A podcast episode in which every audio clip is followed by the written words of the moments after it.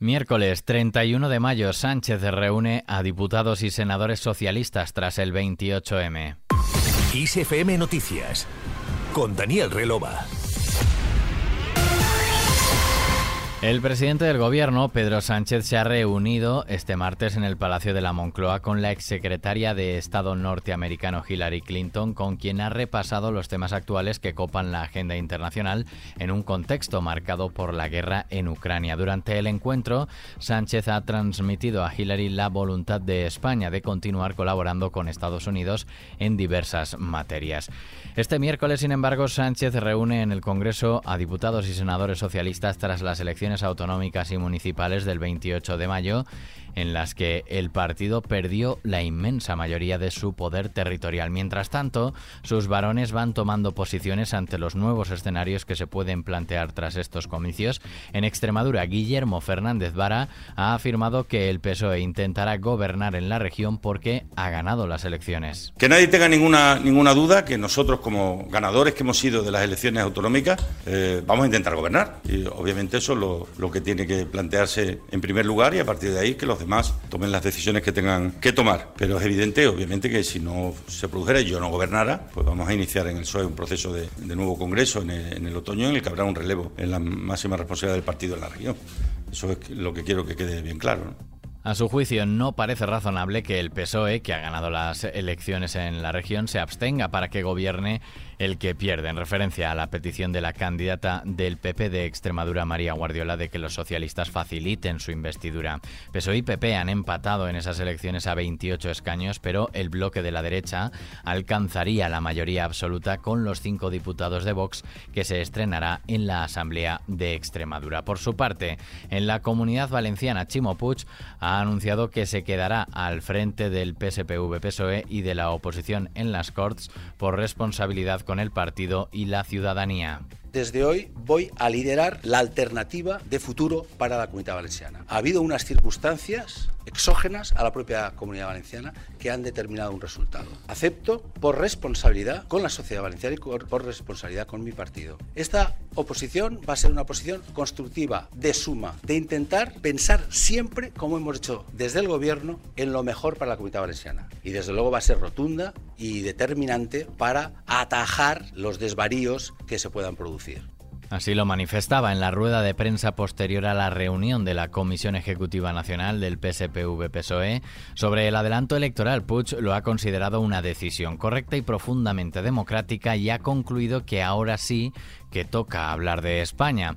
Para su homóloga en Madrid, los comicios del 23J son la gran oportunidad para cambiar al gobierno de Sánchez. Isabel Díaz Ayuso ha pedido a los españoles repetir los resultados del PP madrileño en el resto del país el próximo 23 de julio, en unos comicios que no tienen que asustar a nadie, ha dicho, y que es la gran oportunidad para cambiar las cosas en España. Así lo trasladó tras la Junta Directiva del Partido Popular de Madrid, en la que cargó duramente contra el presidente presidente del gobierno al que criticó de no dejar en paz a los españoles ni en sus vacaciones. Lo que quiere un presidente, entre, sobre todo, es tener una alta participación y quiere sentirse legitimado, porque evidentemente cuantos más ciudadanos participan en las elecciones, más ciudadanos han dado su opinión. En el momento en el que se celebran unas elecciones, en julio, puede pensar que efectivamente muchos españoles están en merecidas vacaciones. Es que este presidente le quita las ganas a todo el mundo, incluso a los españoles, de tener sus propias vacaciones, de estar con sus familias, de estar con sus hijos, y no digamos a aquellos profesionales que trabajan durante el verano, la hostelería, los que se dedican al turismo y que evidentemente van a tener dificultades para ir a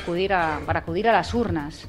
Para Ayuso, las políticas de Sánchez se le van a volver en contra con efecto boomerang y por eso el PP tiene una tarea fundamental y ha subrayado que ahora es el momento de Alberto Núñez Feijóo. Precisamente el presidente del Partido Popular interviene este miércoles en Barcelona ante el Círculo de Economía. Feijóo acude a la ciudad condal tras arrancar ayer motores con los varones de su partido para afrontar la anticipación de las elecciones generales.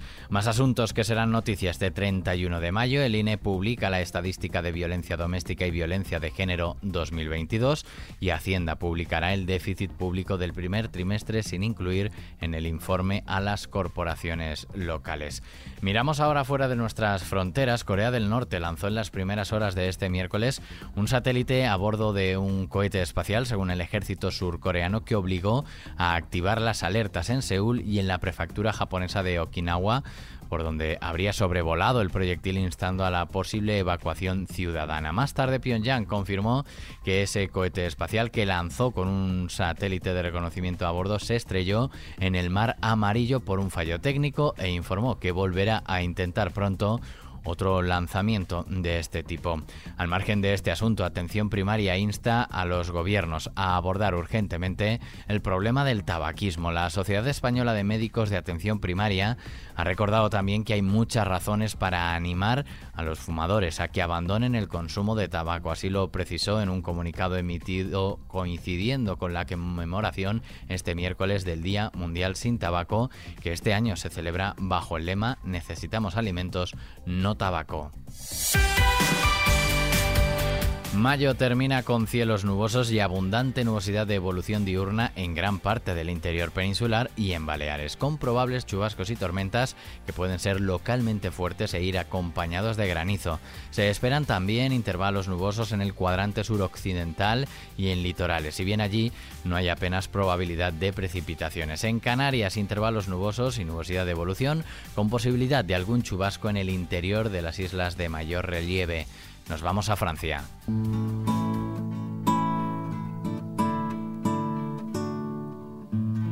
La coreógrafa y bailarina española Blanca Lee y la cantante Luz Casal recibieron este martes las condecoraciones de oficial y comendadora respectivamente de la Orden de las Artes y Letras de Francia en reconocimiento a sus exitosas carreras y a sus contribuciones al mundo de la música y la danza. La cantautora de origen gallego que acaba de publicar su disco número 17 con temas inéditos, Las ventanas de mi alma, aseguró que tiene mucho que agradecerle a Francia un país que siempre acogió su música con los brazos abiertos. La encargada de entregar las medallas fue la ministra de Cultura francesa, Rima Abdul Malak, quien alabó las contribuciones al arte de ambas y celebró sus vínculos con Francia. Sobre Casal, la ministra recordó que no hay otra artista española que haya llenado durante cinco noches seguidas la sala Le Sigal, una de las más importantes de París, como ella hizo en 1998. Aquí terminamos este podcast de XFM Noticias con Susana León en la realización y Daniel Relova, quien te habla en la producción. Que pases un buen día.